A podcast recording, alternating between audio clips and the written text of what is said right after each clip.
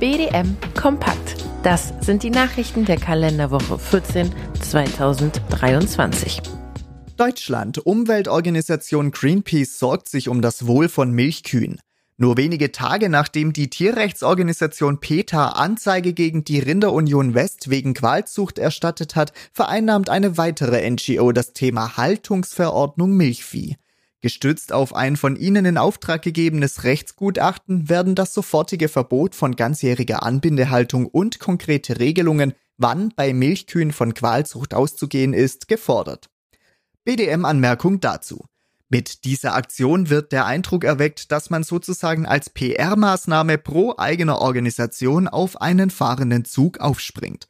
Längst hat die Politik das Thema auf dem Schirm. Im Ampelkoalitionsvertrag wurde vereinbart, dass in der Nutztierhaltung bestehende Lücken geschlossen und die ganzjährige Anbindehaltung beendet werden sollen. Wir alle wissen, dass in den letzten Jahrzehnten viel zu einseitig auf hohe Milchjahresleistungen gezüchtet wurde, Merkmale wie Lebensleistung, Nutzungsdauer etc. in den Hintergrund geraten sind. Wir wissen aber auch, dass hohe Milchleistung nicht gleichzusetzen ist mit fehlendem Tierwohl sowie einer Haltungsform. Tierwohl hat vor allem auch etwas mit der Tierbetreuung zu tun. Die kann bei jeder Haltungsform gut, aber auch nicht so gut sein. Tierwohl braucht auch ein ausgeglichenes Verhältnis von zur Verfügung stehender Arbeitskraft im Verhältnis zu der Zahl der zu betreuenden Kühe. Wir wissen auch, dass die ganzjährige Anbindehaltung ein Auslaufmodell ist. Wir haben uns zum Beispiel in den vom ehemaligen bayerischen Agrarminister Helmut Brunner vor vielen Jahren initiierten runden Tisch eingebracht. Während die dort erarbeiteten Ergebnisse nicht von einem berufsständischen Verband torpediert worden, wären wir heute auch ohne gesetzliche Vorgaben deutlich weiter. Zum Schluss noch ein Appell. Gestehen wir doch dem oft letzten Milchbauern mitten im Dorf zu, seine Kühe, oft mit Familienanschluss, noch ein paar Jährchen zu halten. Tierhaltungskennzeichnung. Ampelkoalition einigt sich offenbar auf Kompromiss. Die Berliner Regierungsfraktionen haben sich auf einen Kompromiss zum Tierhaltungskennzeichen geeinigt. Obwohl Details noch nicht bekannt sind, sagte SPD-Fraktionsvize Matthias Mirsch, auch für die Tierarten Rind und Geflügel müssen noch in dieser Legislatur entsprechende Regelungen erarbeitet werden. Ebenso soll parallel das Baurecht mit emissionsschutzrechtlichen Erleichterungen versehen werden, um den Tierhaltungsumbau möglich zu machen. München. BDM Landesspitze im Gespräch mit neuem LVÖ-Vorstand Thomas Lang. Im März 2023 wurde Thomas Lang zum Vorsitzenden der Landesvereinigung für ökologischen Landbau in Bayern gewählt.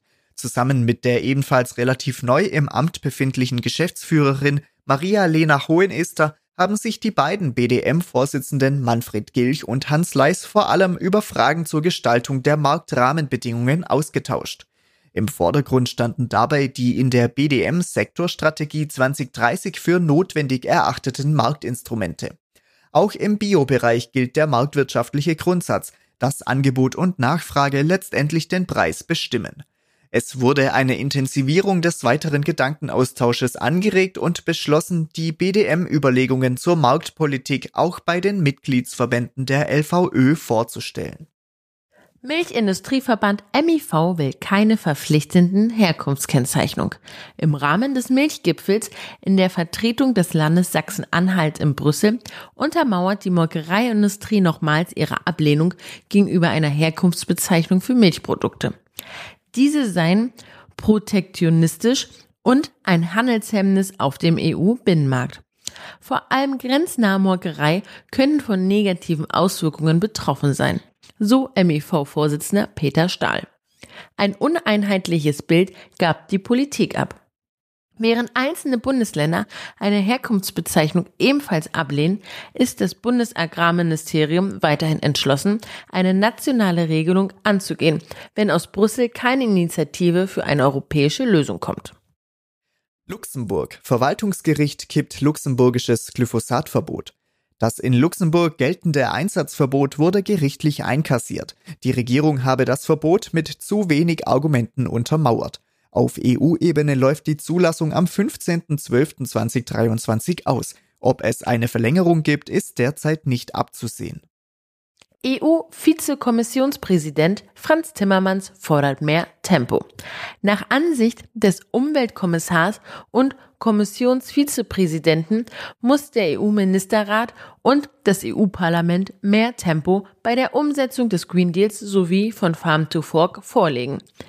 Die seit längerem vorliegenden Gesetzesentwürfe müssten endlich ohne Abstrich angenommen werden. Dabei geht es vor allem um die Reduzierung des Pflanzenschutzmittels, die Stilllegung von Flächen für Biodiversitätsziele sowie die Extensivisierung der Produktion von Agrarprodukten. Hintergrund der Forderung von Timmermans ist die von der Europäischen Bürgerinitiative erfolgreich durchgeführte Bürgerinitiative Bienen und Bauern retten. Mit über einer Million in der EU gesammelte Unterschriften verlangten diese von der EU-Kommission einen schrittweisen Ausstieg aus synthetischen Pestiziden bis 2035, die biologische Vielfalt in Agrarlandschaften wiederherzustellen und Landwirtinnen und Landwirte beim Übergang zu einer nachhaltigen Landwirtschaft zu unterstützen. Timmermans sieht darin ein deutliches Zeichen für die breite öffentliche Unterstützung für Maßnahmen der Kommission zugunsten von Bestäubern, der biologischen Vielfalt und einer nachhaltigen Landwirtschaft.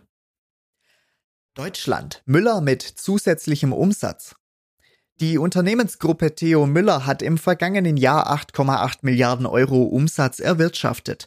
Dies sind rund 1,8 Milliarden Euro mehr als 2021.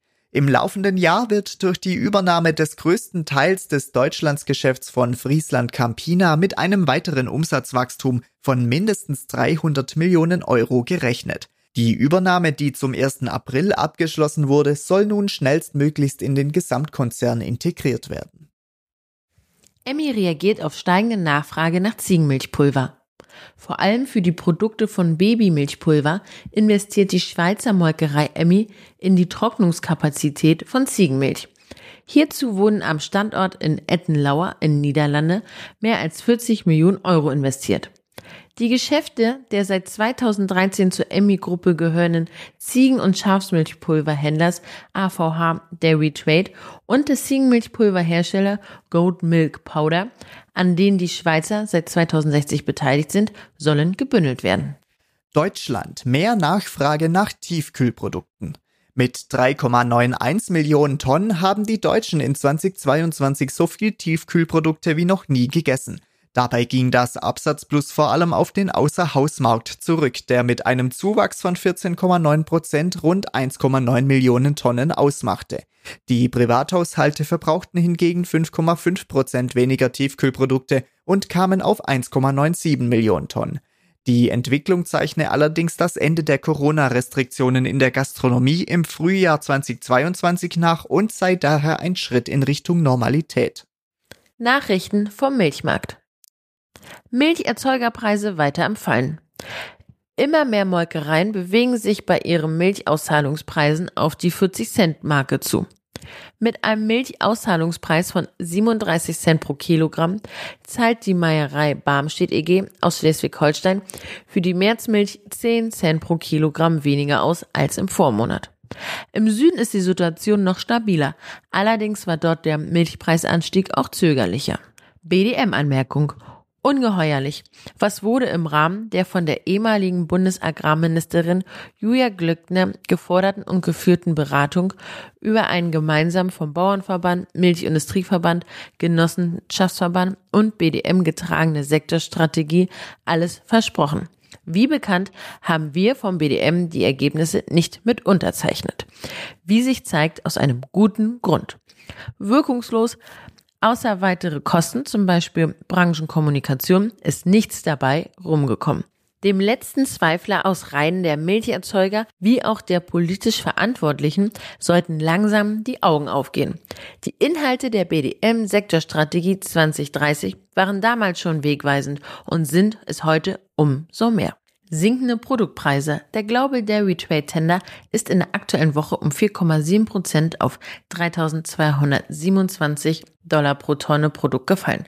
Sowohl Vollmilchpulver minus 5,2 Prozent auf 3.053 Dollar pro Tonne, als auch Butter minus 3,3 Prozent auf 4.595 Dollar pro Tonne und Magermilchpulver minus 2,5 Prozent auf 2.579 Dollar pro Tonne konnten die Notierungen nicht halten.